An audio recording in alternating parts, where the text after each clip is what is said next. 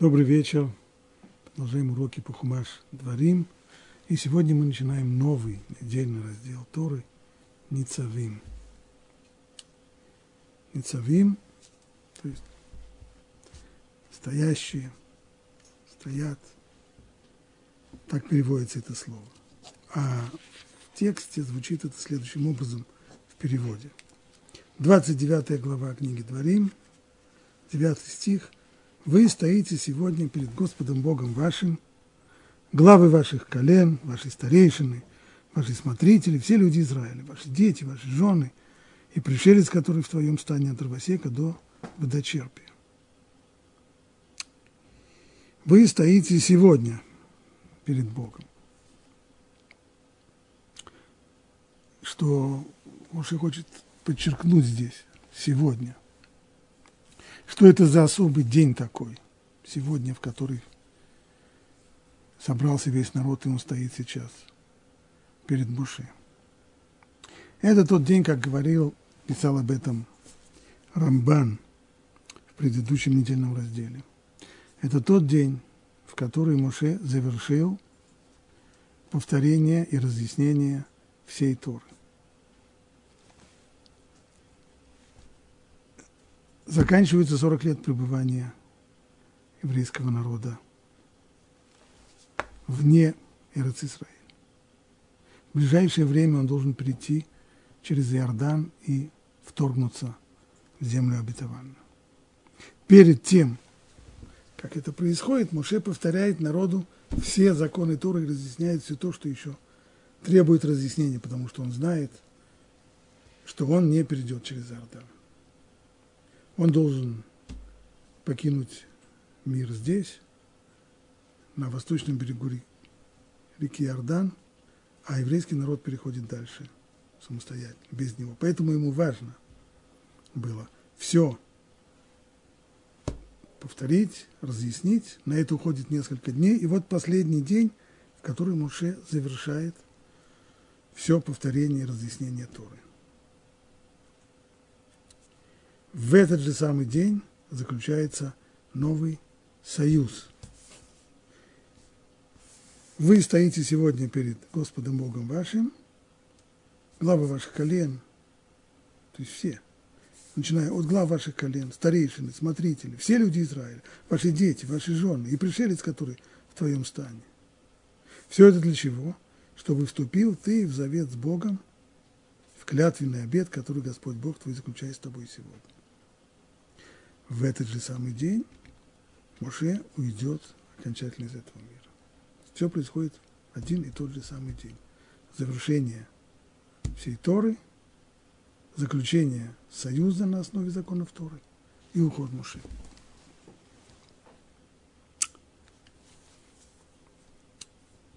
Есть еще один вопрос, который, на который хотел бы заострить внимание. Вот это вот выражение «Атем Ницавим» вы стоите сегодня в принципе, можно было бы сказать проще. Собрались. Вы здесь все находитесь. Слово «ницавим» стоите, это буквально означает даже больше, чем стоите. Это устойчиво. Для чего это подчеркивается? И чтобы ответить на этот вопрос, Раши приводит Мидраш, Мидраш Танхума, который говорит так. Отсюда мы учим, что Муше собрал их перед Всевышним в день своей смерти, чтобы вести их союз. Это Пшата Пашут. Аллегорическое толкование, то есть Мидраш, здесь он имеет в виду Мидраш Танхума, гласит следующее. Почему раздел Ницавим идет сразу вслед за проклятиями в предыдущем разделе? Предыдущий раздел Китово, в котором уже начинается разговор о заключении союза между Всевышним и еврейским народом, заканчивается предупреждением о том, какие санкции ждут еврейский народ в случае, если он нарушит этот союз, если он не выполнит то, что является его частью, а именно исполнение законов Торы. Это много проклятий, много угроз, о бедах, о жутких совершенно наказаниях, которые ждут еврейский народ. Выслушав все эти наказания, мудрецы подсчитали, сколько этих проклятий и предупреждений, сколько угроз там есть, 98. Так вот, когда сыны Израиля услышали 98 проклятий, и это еще помимо 49, которые находятся в 26 главе книги Ваикра, то есть эти 98 прибавились к предыдущим, их лица пожелтели от ужаса. То есть и количество угроз, и их содержание повергли в ужас. Поэтому Моше тут же почувствовал необходимость подбодрить народ успокоить и подбодрить. И Муше стал успокаивать их. Вы стоите сегодня перед Богом, то есть вы устойчивы. Немало гневили вы. Смотрите на прошедшие годы. Разве не приходилось вам нарушать волю Бога? Приходилось. Еще не раз. И при всем при том, несмотря на все, вы до сих пор живы вы существуете. Немало гневили вы вездесущего, но он не истребил вас. И вот вы существуете перед ним. Так, вы не цавим, вы устойчивы.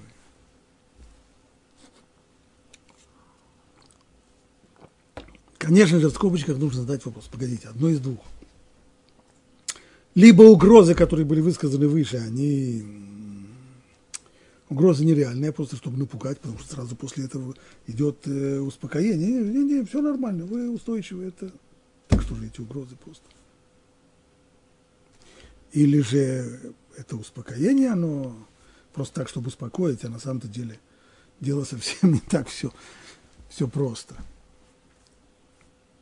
Ответ будет дан в дальнейшем. Что, конечно же, все эти угрозы совершенно реальны. Если еврейский народ отойдет от Туры, они исполнятся все до одной. Исполнятся буквально. Но вместе с тем, то, что придает устойчивость, это то, что сказано в дальнейшем. Пока посмотрим еще по тексту. Итак, цель всего этого сбора, почему все собрались вместе, чтобы заключить союз, чтобы сделать тебя сегодня народом, а он будет тебе Богом. Так, в рамках этого союза племена, происшедшие от працев Авраама, Ицхака и Якова, становятся народом. А он будет тебе Богом. Одно зависит от другого. Как он обещал тебе и как поглялся твоим отцам Аврааму, Ицхаку и Якову. И не только с вами я заключаю этот союз и этот клятвенный обет, но и с тем, кто стоит здесь с нами – сегодня перед нашим Богом и с тем, кого здесь нет сегодня. А кто это такие? Тех, которых нет. Ибо вы знаете, как мы жили в Египте, так далее, так далее. Но самое главное, чтобы ответить на наш вопрос, что же дает возможность, несмотря на все угрозы и несмотря на все проклятия, которые были сказаны в предыдущей главе, несмотря на все то, что угрожает еврейскому народу в случае отхода от Торы, при всем при том, что позволяет его успокоить и подбодрить, это то, что сразу вслед за этим сказано и будет, когда сбудутся на тебе все эти слова, благословения и проклятия, которые я изложил тебе. Это возможно, это произойдет. И не только благословения, но и проклятия, которые были даны за нарушение Торы, это сбудется – то прими к своему сердцу среди всех народов, которым забросил тебя Господь Бог твой, и возвратишься ты к Богу твоему, и будешь слушаться Его во всем, как я заповедую тебе сегодня, ты и твои дети всем сердцем и всей душой. Вот ответ. Да, конечно. Если еврейский народ отойдет от Торы, его ждут жуткие беды, жуткие испытания. Но устойчивость народа в том, что после всего этого, после того, как сбудутся на нем и благословения, и проклятия, есть возможность вернуться. Как бы далеко люди не ушли, есть возможность вернуться, и Тора здесь говорит о том, что это действительно произойдет. Ты снова вернешься к Богу, ты снова вернешься к Торе, и вот эта вот возможность возвращения, она и дает ощущение устойчивости, что бы там ни было. Какие бы крутые виражи нам не пришлось проходить, при всем при том, есть основа этой устойчивости. Это постоянная возможность вернуться, и то, что происходит время от времени в истории, после того, как еврейский народ отходит, он находит путь и возвращаться снова к Торе, и к тому, кто ее дал.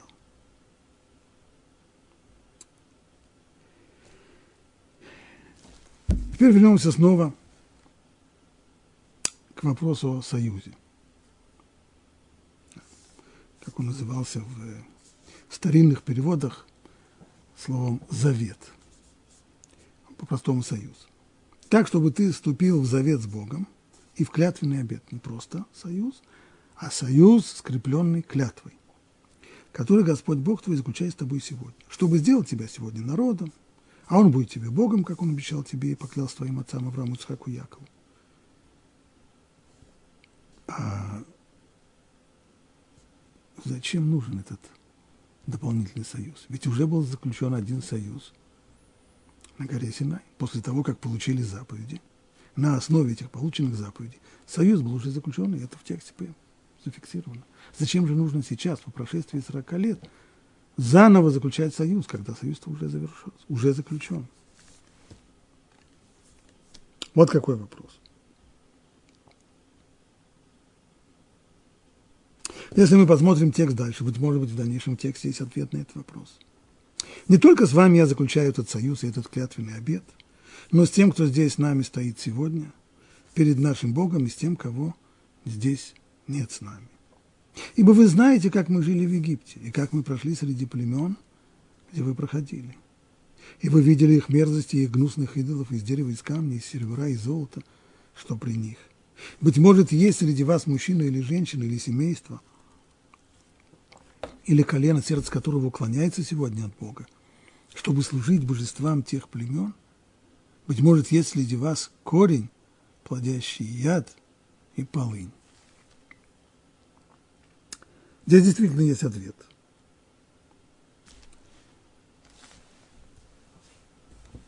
Возьмем пример. Если два государства 40 лет тому назад заключили какой-то договор. Договор о дружбе, о ненападении, о дружбе, о взаимопомощи и так далее. И, так далее. и вдруг мы видим, что Министерство иностранных дел начинают между собой контакты о том, что надо этот договор возобновить. Зачем надо его возобновлять, если договор остается в силе 40 лет тому назад заключен.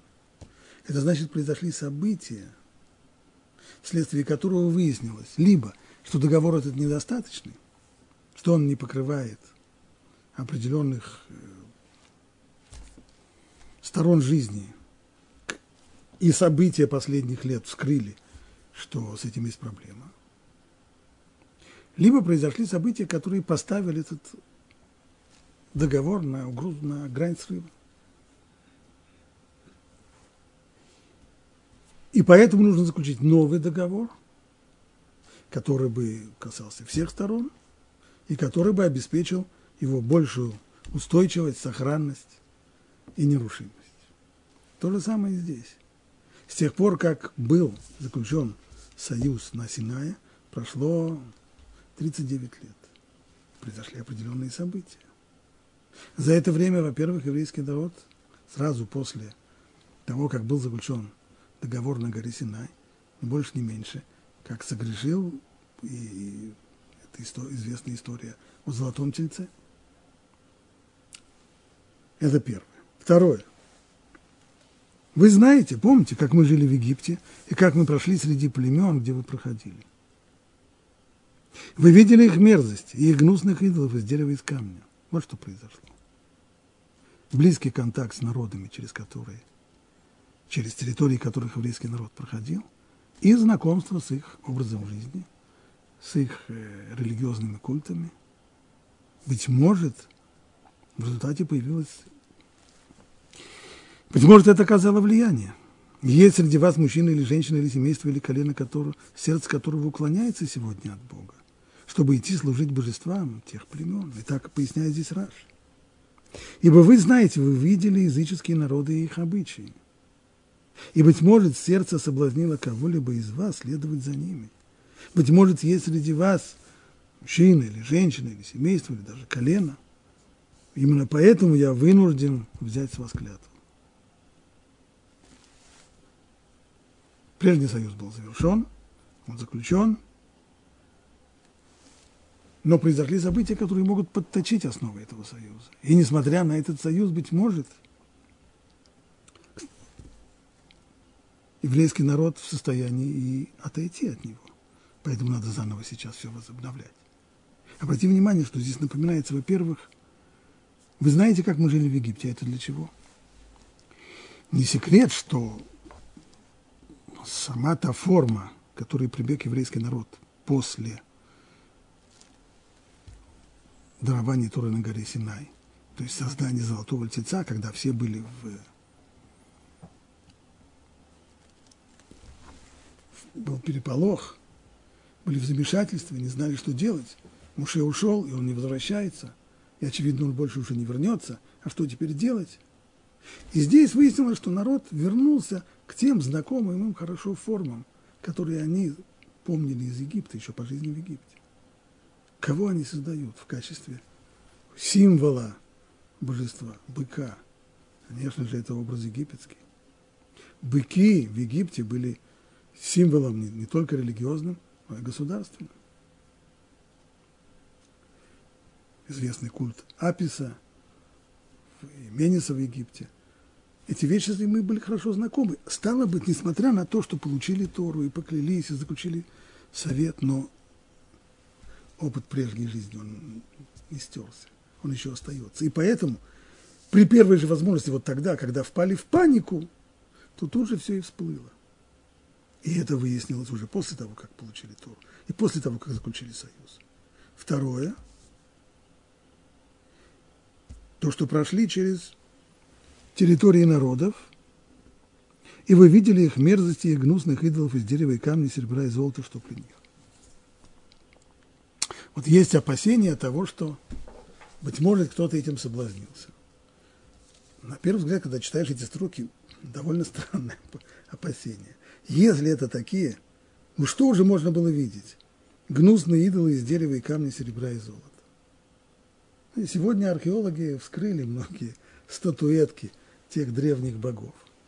Сказать, что эти статуэтки представляют собой хоть что-нибудь привлекательное, что можно соблазниться их видом или, снова мы знаем это из находок археологов и из описаний историков, что представляли собой культ этих самых народов. Ну, действительно, это не то, что Муше здесь идеологически напирая на них, говорит, что это, что это гнусности, мерзости и гнусности.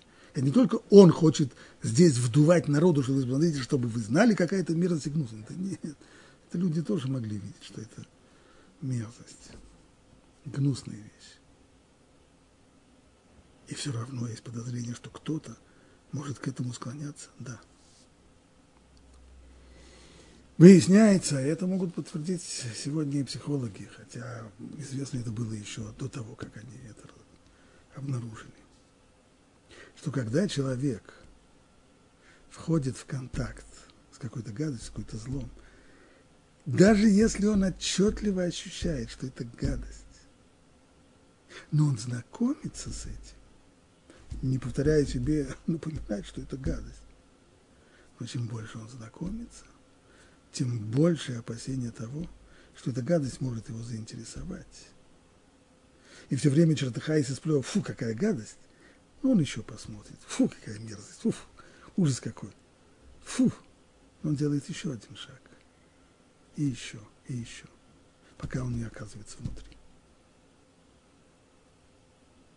То есть, чем больше человек входит в прикосновение со злом, даже ощущая к нему отвращение, но сам контакт со злом завязывает человека каким-то под... То есть в сознании его оказывается отвращение. В подсознании проходит соблазн. Поэтому Муше совершенно реально и говорит. Да, вы видели их мерзости и гнусных идолов, но при всем при том – я опасаюсь, быть может, есть среди вас мужчина или женщина, или семейство, или колено, сердце которого уклоняется сегодня от Бога, чтобы идти служить божествам тех племен. Тех племен. Быть может, есть у вас корень, плодящий яд и полынь. Что такое корень, плодящий яд и полынь? То есть опасение того, что сейчас мы заключаем союз, народ должен поклясться в верности этому союзу и законам Торы – но, быть может, кто-то думает, что он эту клятву на себя не принимает. поскольку он склоняется к тем самым божествам. Быть может, есть здесь корень, который плодит яд и полынь. То есть это корень, из которого произрастает трава, горькая, как полынь. Метафора. Иначе говоря, кто плодит и умножает нечестие в вашей среде. То есть, Моше не думает, что люди, которые стоят сейчас перед ним, из-за того, что они близко познакомились с религиозными культами окрестных народов, что они сейчас побегут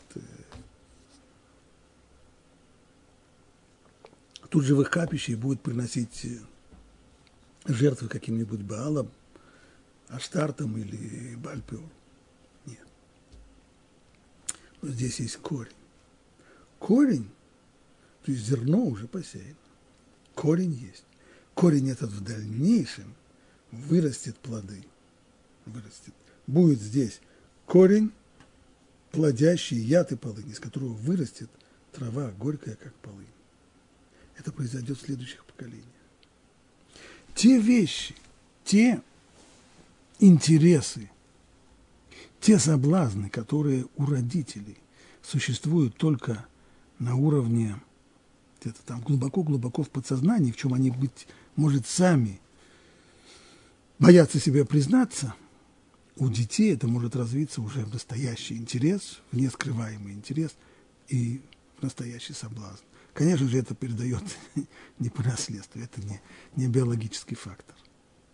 Но скрытыми для нас какими-то чисто психологическими воздействиями передается подобного рода вещи, то есть то, что у, то, что у родителей на уровне зародыша, то, что у родителей на уровне корня, то потом произрастает настоящую горькую траву.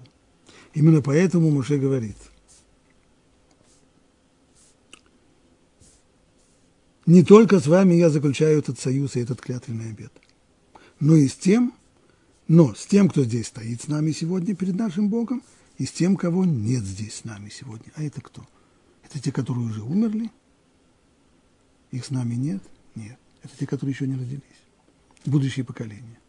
Да, но будущие поколения, значит, хорошо, мы все сейчас поклянемся. Какое отношение имеет к будущим поколениям? Их-то здесь нет, они-то не клянутся. На них эти заклятия не подействуют. Это не совсем так, что них здесь нет. Их здесь нет как родившихся живых людей, но они здесь присутствуют в качестве корня. Если действительно кто-то начинает соблазняться, если кто-то вошел в слишком тесный контакт со злом, слишком текст, тесный контакт с идолослужением, в нем уже зародился этот корень, он уже присутствует. Потом он может дать плоды, потом он может произрастить в следующих поколениях, у детей и у внуков может уже прорасти горькая полынь. Поэтому этот корень сейчас и надо заклясть. В этом смысл союза и клятвы, которые сейчас Муше берет с народа Израиля.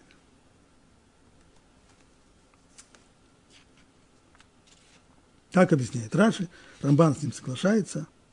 Действительно, правильно, хорошо Раши здесь пояснил, все точно.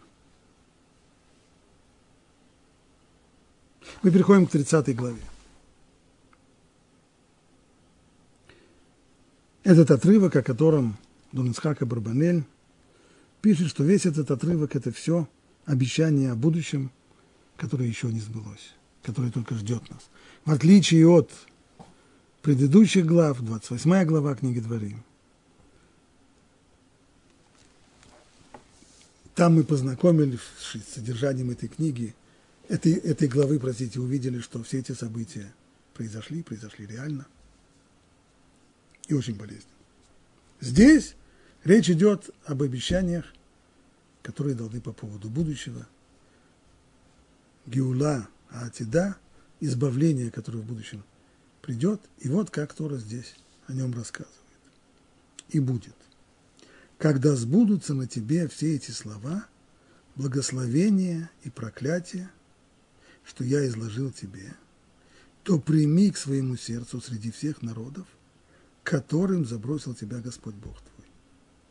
И возвратишься ты к Богу твоему и будешь слушаться Его во всем, как я заповедую тебе сегодня.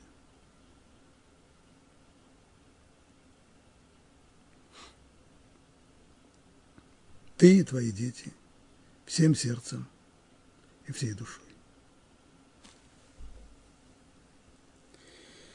Вот когда все сбудется, и благословение, и проклятие, что означают слова «то прими к своему сердцу среди народов»?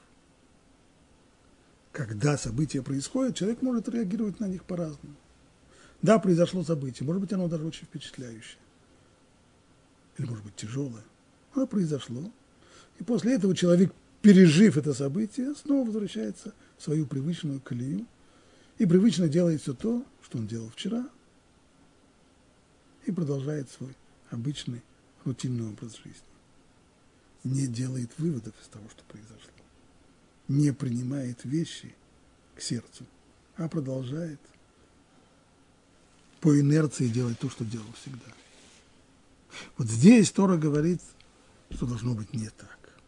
После того, как все это случится, и благословение, и проклятие, то ты прими вещи к сердцу. Обрати внимание на то, что происходит. И если ты это сделаешь, то тогда можно быть уверенным, что возвратишься ты к Богу твоему и будешь слушаться Его во всем. Если только оценишь все те события, которые произошли с тобой и с твоими предками на протяжении всей еврейской истории, тогда вывод будет однозначен. Вернуться. Правда, не очень понятно, почему подчеркивается здесь, будет, когда сбудутся на тебе все эти слова благословения и проклятия. Обычно, обычно, то, то, что мы видим, что если люди изменяют образ поведения, то не в результате того, что им хорошо живется, не в результате того, что есть благословение, а именно в результате проклятия.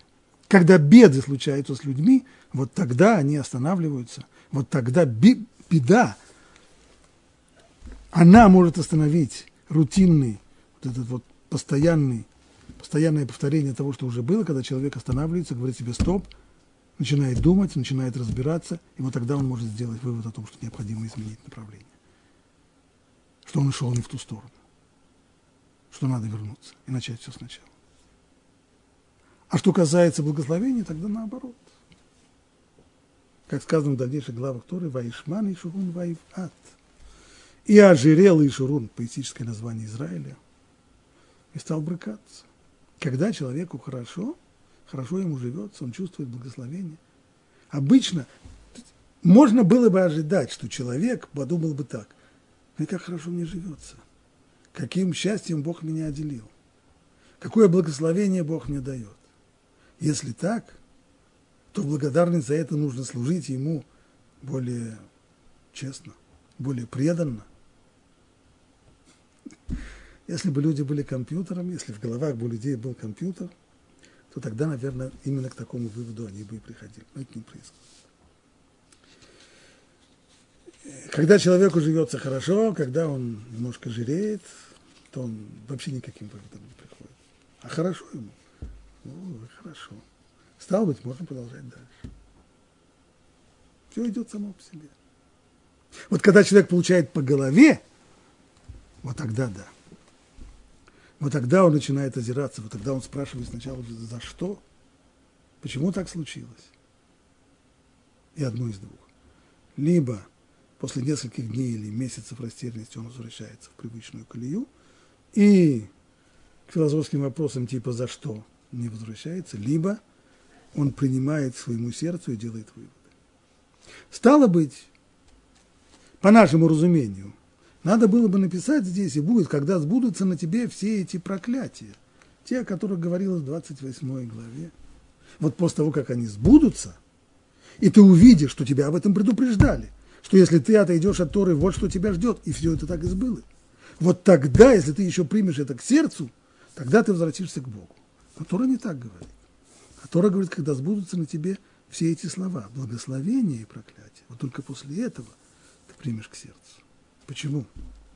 Почему для того, чтобы человек сделал правильные выводы,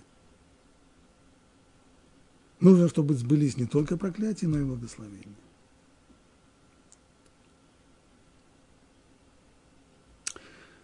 А причина вот в чем. И с одной стороны, когда человеку хорошо, мы сказали, то он вообще никаких выводов не делает. Он выводы не зачем делать, он вопрос не задает. Хорошо ему. Живем, хлеб жуем, все, все замечательно. Продолжаем. Вопросов не задаем. Все хорошо. Когда человеку плохо, задает ли он вопрос сразу? Да нет, тоже не всегда. Когда человеку плохо, он очень часто поясняет это для себя с течением обстоятельств. Так случилось. Одно плохо. Бывает. И еще что-то плохо. Ну, вот тоже. Не сразу человек, и не всякий человек, способен увидеть в бедах, которые происходят, перст свыше. Если почувствует этот перст, тогда начнет задавать вопросы. А почему, а за что? Если будет честным самим собой, найдет ответ. Но не всякий будет задавать эти вопросы. Вот для того, чтобы эти вопросы задать, необходимо, чтобы сбылись и благословения, и проклятия. И вот тогда даже недалекий человек заметит, стоп, стоп, что же это получается. Если бы я жил все время в такой ужасной обстановке, когда на меня все шишки бы валились, это одно. Ведь это же не так. А жизнь моя как слоеный пирог. Или жизнь народа, она как слоеный пирог. Есть периоды света, благополучия, благоденствия. Есть периоды ужасных страданий, несчастий, бед. А как это получается? И если человек заметит, что есть определенная зависимость, что тогда, когда народ в целом остается верным Торе, его ждут благословения. А когда он нарушает законы Торы, то случаются те самые беды, и реализуются те самые проклятия, которые ему были даны раньше, вот тогда человек начинает делать выводы. Вот тогда он сопоставляет одно с другим. И тогда вопрос этот философский, а за что? Оказывается совершенно ненужным. Ясно. Вот как раскладывается история. Поэтому Тора и говорит, и будет, когда сбудутся на тебе все эти слова, и благословения, и проклятия, которые я изложил тебе, то прими к своему сердцу. Не пропускай это мимо ушей. Остановись, подумай об этом. Прими к сердцу среди всех народов, которым забросил тебя Господь Бог. Опять не клеится. Все вроде бы я хорошо объяснил, а здесь есть лишние слова. Прими к своему сердцу среди всех народов, которым забросил тебя Господь. А это зачем нужно? Только сказать, где будет происходить вот этот вопрос, когда, когда евреи сопоставят благословение с проклятиями и поймут, что на самом деле проклятие приходит за то, что они отходят от союза Торы, нарушают союз, отходят от Торы, и это наказание за это. Что это произойдет, когда он будет находиться среди других народов? Ну, и так ясно, в прежних главах это было сказано не раз, и не два, и не три, что в результате нарушения Торы ждет еврейский народ изгнания и быть ему рассеянным среди других народов и жить на чужбине.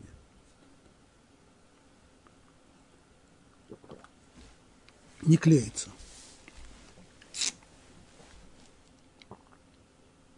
Один раз я слышал такое объяснение.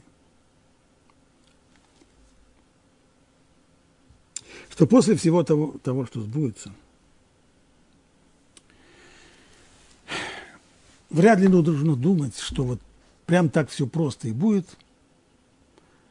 Начнет еврейский народ чесать в затылке, сопоставлять периоды вот этого вот слоеного пирога, периоды благоденствия с периодами бед и несчастий – и увидит, что вот когда он верен Торе, то вроде все идет неплохо, а когда отходит от Торы, начинаются беды.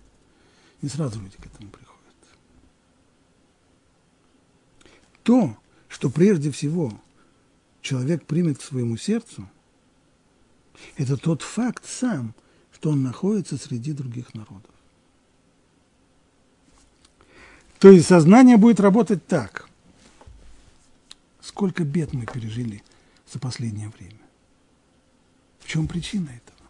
Откуда это? Постоянное изгнание с места на место, постоянные погромы, постоянные кровопускания, преследование, лишение прав, ненависть, насмешки, презрение.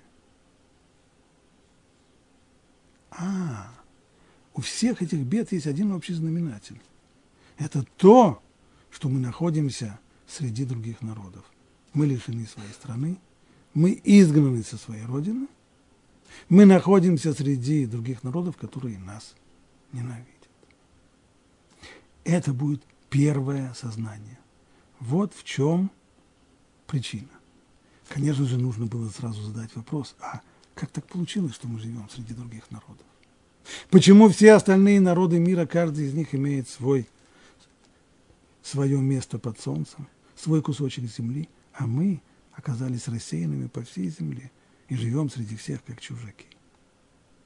Зададут ли этот вопрос или не зададут, это, это уже следующая стадия. Но самый первый, самое первое осознание того, что наши беды происходят из того факта, что мы среди других народов. То есть, рисуя здесь план будущего избавления и возрождения еврейского народа, Тора указывает намеком, что первое пробуждение будет пробуждением чисто, можно сказать, националистическим, национальным. Ощущением того, что мы чужаки, мы всюду чужаки, потому что мы живем среди других народов. Такое было объяснение. Неплохое.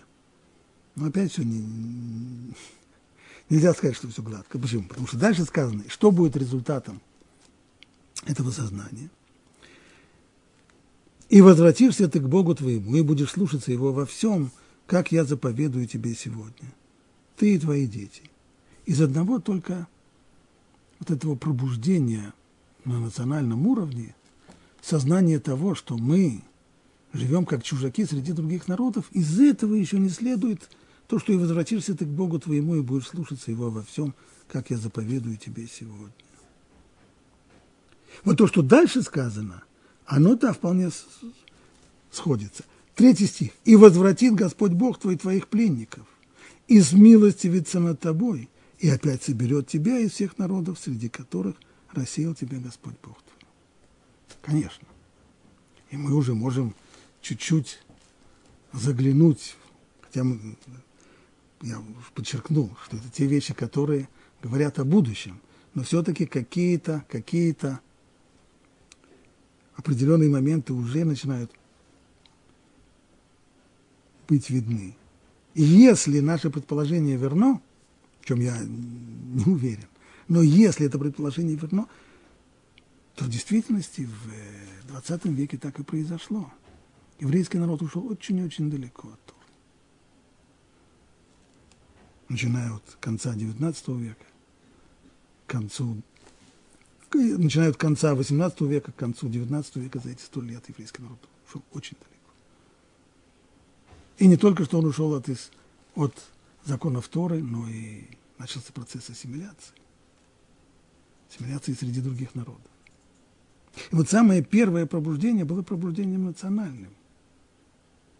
Все наши беды происходят из того, что мы живем как чужаки среди других народов. Отсюда вывод – надо вернуться снова в свою страну, которая обещает. И возвратит Господь Бог твой, твоих пленников, смилостивится над тобой и опять соберется тебя из всех народов, среди которых рассеял тебя Господь Бог твой. Даже если будут изгнанники твои на краю неба, и оттуда соберет тебя Господь Бог твой, и оттуда возьмет Он тебя, где бы они ни были. В Чите или в Комсомольске на Амуре, в Южной Африке, в Южной Америке, отовсюду евреи начинают собираться в Эрцисраиль. И приведет тебя Господь твой в страну, которой владели твои отцы, и ты овладеешь ею. И Он будет благотворить тебе и размножить тебя среди больше твоих отцов. Видно здесь еще две детали. В самом третьем стихе сказано, и возвратит тебя Господь Бог, и возвратит Господь Бог твоих пленников, смилостивится над тобою, и опять соберет тебя из всех народов. Получается, что вот это то, что называется кибуц галуйот, то есть когда собираются изгнанники, это происходит дважды. Есть первое возвращение, и возвратит Господь Бог твоих, твоих пленников. А потом и опять соберет тебя из всех народов. И многие комментаторы это подчеркивают, что здесь мы ясно видим, что процесс кибуц галует, процесс возвращение из изгнания проходит две стадии. Первичная и потом вторичная. Что посредине между ними? Может быть, говорят некоторые, это то, что сказано во втором стихе, в предыдущем. И возвратишься ты к Богу твоему и будешь слушаться голоса Его во всем, как я заповедую тебе сегодня. Правда, только после этого сказано, и возрастит Господь Бог твоих пленников. Но очевидно, что этот стих говорит о том, что произойдет в дальнейшем. Этот стих как бы не на месте.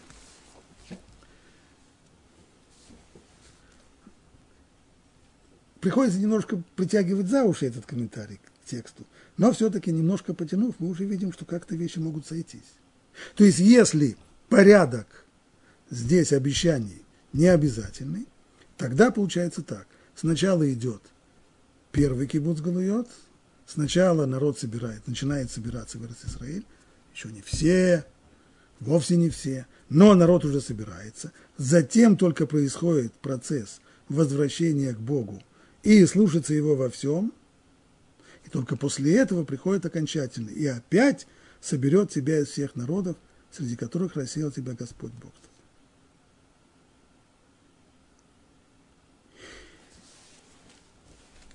И приведет тебя Господь Бог твой в страну, которой владели твои отцы. Может быть, может быть, можно дать и другое объяснение. Потому что это все-таки немножко натянуто. Правда, другое объяснение трудно передать через русский перевод, но все-таки попытаемся. Оно основано на том, что писал Нацив. То, что сказано, возвратишься ты к Богу твоему, и будешь слушаться Его во всем. Так переводим на русский язык. Вышамата быколо. Будешь слушаться Его во всем. Слушаться, подчиняться. А Нацив говорит, что это не так, что наш перевод здесь неправильный. Есть несколько форм в языке Торы. Если шмоа беколь слушаться голоса, лишмоа леколь. И вот, по крайней мере, та форма лишмоа беколь, она не означает подчинение.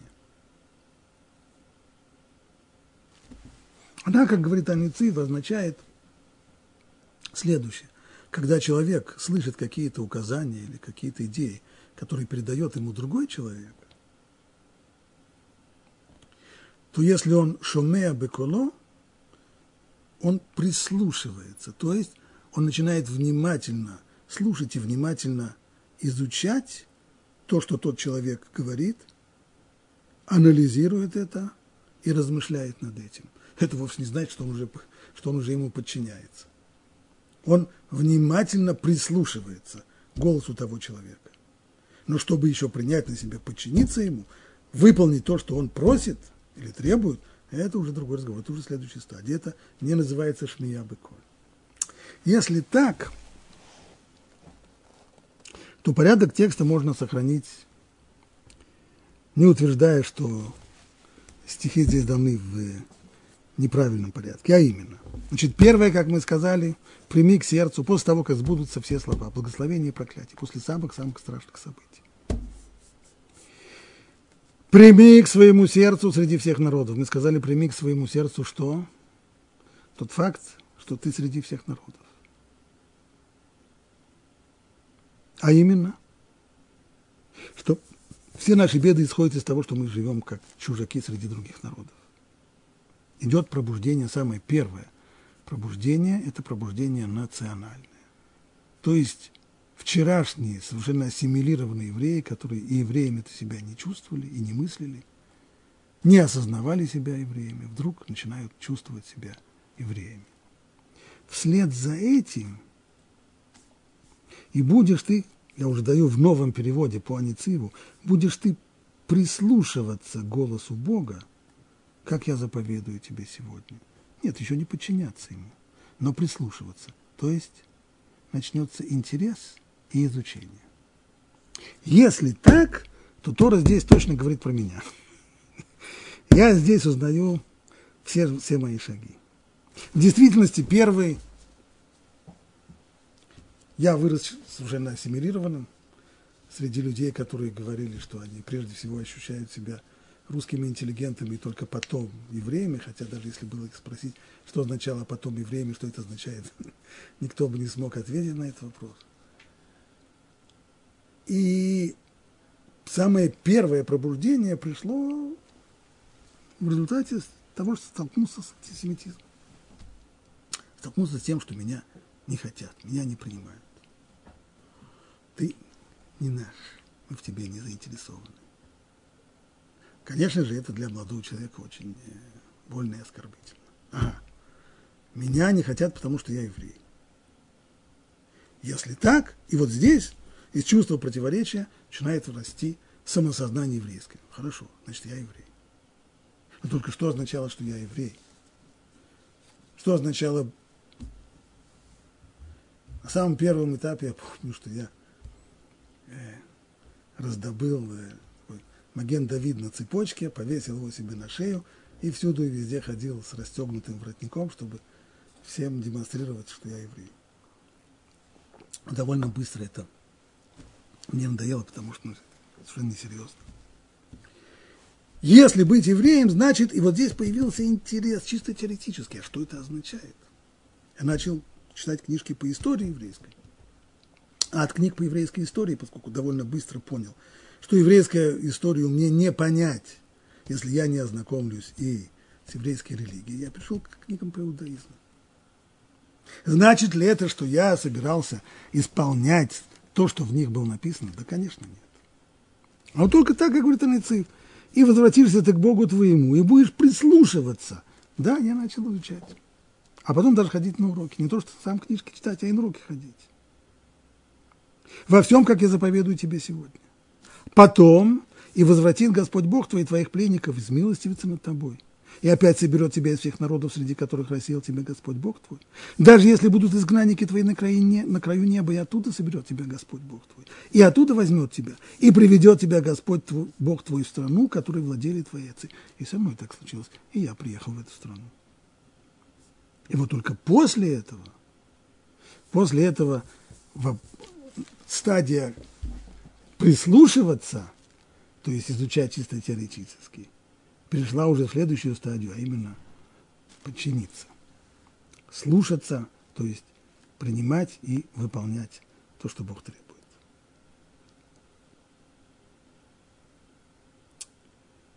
И обрежет Бог твое сердце и сердце твоего потомства, чтобы любить Господа Бога твоего всем сердцем и всей душою ради твоей жизни. И возложит Господь Бог твои эти проклятия на твоих врагов и на твоих ненавистников, преследовавших тебя. А ты снова будешь слушаться Бога и исполнять все его заповеди, которые я заповедую тебе сегодня. И здесь комментаторы говорят, что вот это вот обещание о том, что ты будешь слушаться, и оно повторено дважды. Сначала в третьем стихе, во втором, простите, и возвратишься ты к Богу твоему и будешь слушаться Его во всем, а потом в восьмом, а ты снова будешь слушаться. По анациву все получается просто. Первое слушаться означает не слушаться, а прислушиваться. То есть ты сначала начнешь с чисто теоретического изучения, давно забытого наследия предков, начнешь изучать, и только потом снова, заново, то есть после этого будет совершенно новый процесс, будешь слушаться – Бога исполнять и исполнять ее заповеди. Здесь уже сказано, что означает слушаться, не прислушиваться, а слушаться и исполнять, подчиняться и исполнять его заповеди, которые я заповедую тебе сегодня.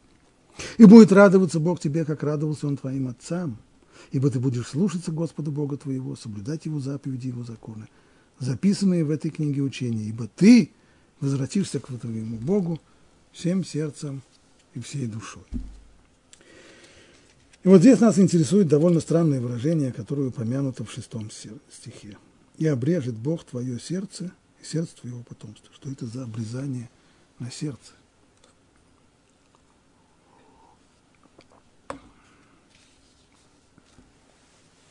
Что за операцию на открытом сердце здесь нужно будет проделать? Как это понять? Харамбан – поясняет следующее. «Обрежет Бог твое сердце, как об этом мудрецы говорили, стремящемуся очиститься, помогают свыше. Иными словами, Всевышний обещает тебе, что ты вернешься к нему всем сердцем, а он поможет тебе. Принцип этот, который упоминает здесь Рамбан,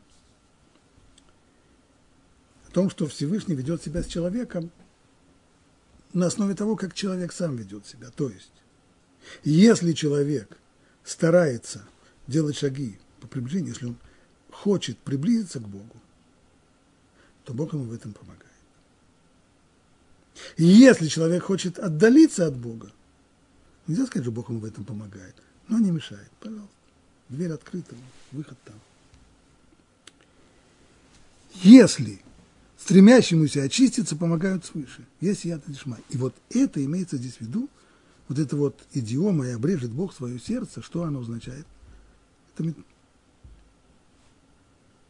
что если обычно в сердце у человека происходит борьба, и хочется, и колется, и мама не велит.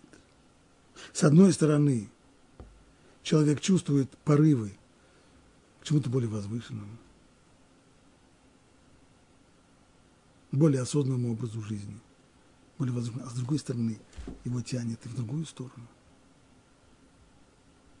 Иногда лень, иногда страх, иногда просто желания эгоистические – устремления, иногда и просто полуживотные влечения. В результате человек находится в состоянии постоянной борьбы с самим собой. И когда человек только начинает думать о том, а не начать ли ему свои первые шаги, приближаясь к Торе, то, конечно же, он чувствует внутреннюю борьбу. Но если он не спасует сразу – если он все-таки будет продолжать бороться, хотя бы с попеременным успехом, то приведет это к тому, что Бог обрежет его сердце, то есть устранит все те помехи, те устремления и влечения, которые ему мешали. Иными словами, Всевышний обещает тебе, что ты вернешься к нему всем сердцем и Он поможет тебе. Как это понимать? Из сказанного в Торе видно, что со времени сотворения мира человек обладал возможностью, следуя своей воле, стать праведником или нечестивцем. Это основа основ еврейского понимания мира и жизни. То, что называется свобода выбора. Человек создан обладателем свободы выбора. Это значит, что поступок его – не диктуется внешними раздражителями, а диктуется его собственным решением. Человек не объект в мире, а субъект.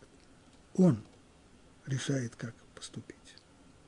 Поэтому он в состоянии быть и праведником, и нечестивцем. Животное, не являясь личностью и не принимая решений, животное тянется туда, куда его влечет. Поэтому в поведении животного нет ни преступления, ни наказания, и наоборот, нет здесь ни праведности и ничего. А вот по отношению к человеку, да, ибо он сам выбирает свой путь. И так же было все время после получения Торы. Выбор пути добра, выбор правильного пути был заслугой человека, а за неправильный выбор он получал наказание. То есть в результате того, что человек свободен в своем выборе, то каждый поступок, который он совершает, он несет за него ответственность.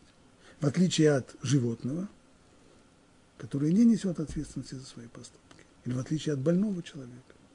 А человек здоровый, будучи в состоянии сам решать, он несет ответственность за свои поступки, поэтому выбор правильного пути засчитывается, это его заслуга – а неправильный выбор должен понести наказание. Но в эпоху Машех, а то, о чем Тора здесь говорит, после возвращения изгнанников в землю обетованную, это и есть эпоха Машеха, эпоха избавления. Выбор правильного пути станет для людей естественным, и их сердца не будут вожделеть недостойного. То есть благодаря чему реализуется в человеке свобода выбора. Каким образом человек в состоянии быть свободным в своем выборе? Потому что есть баланс между различными его силами. С одной стороны, есть у человека стремление быть хорошим человеком, внутреннее глубокое стремление, а с другой стороны, есть влечения эгоистические, которые тянут его в другую сторону. И вот там, где эти стремления, влечения уравновешены, выбирает человек сам. Но если будет обрезание сердца, о котором говорит здесь Тора, то есть уйдут те самые влечения и эгоистические поползновения, которые тянут человека вниз, тогда для человека выбор правильного пути станет совершенно естественным, так же, как если бы он был компьютером.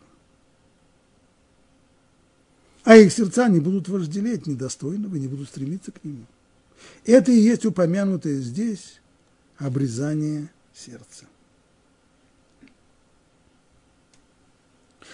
Ведь вожделение – это та самая оболочка, те влечения – это оболочка, которую удаляют при обрезании, чтобы сердце не было увлекаемо страстями и не вожделело.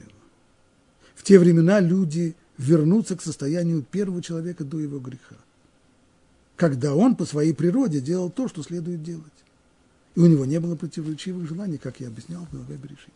То на первый взгляд из этих слов Рамбана следует, что в эпоху Машеха человек – лишится свободы выбора. Он будет выполнять волю Всевышнего естественным образом, без внутренней борьбы. Но это не, но это не может быть.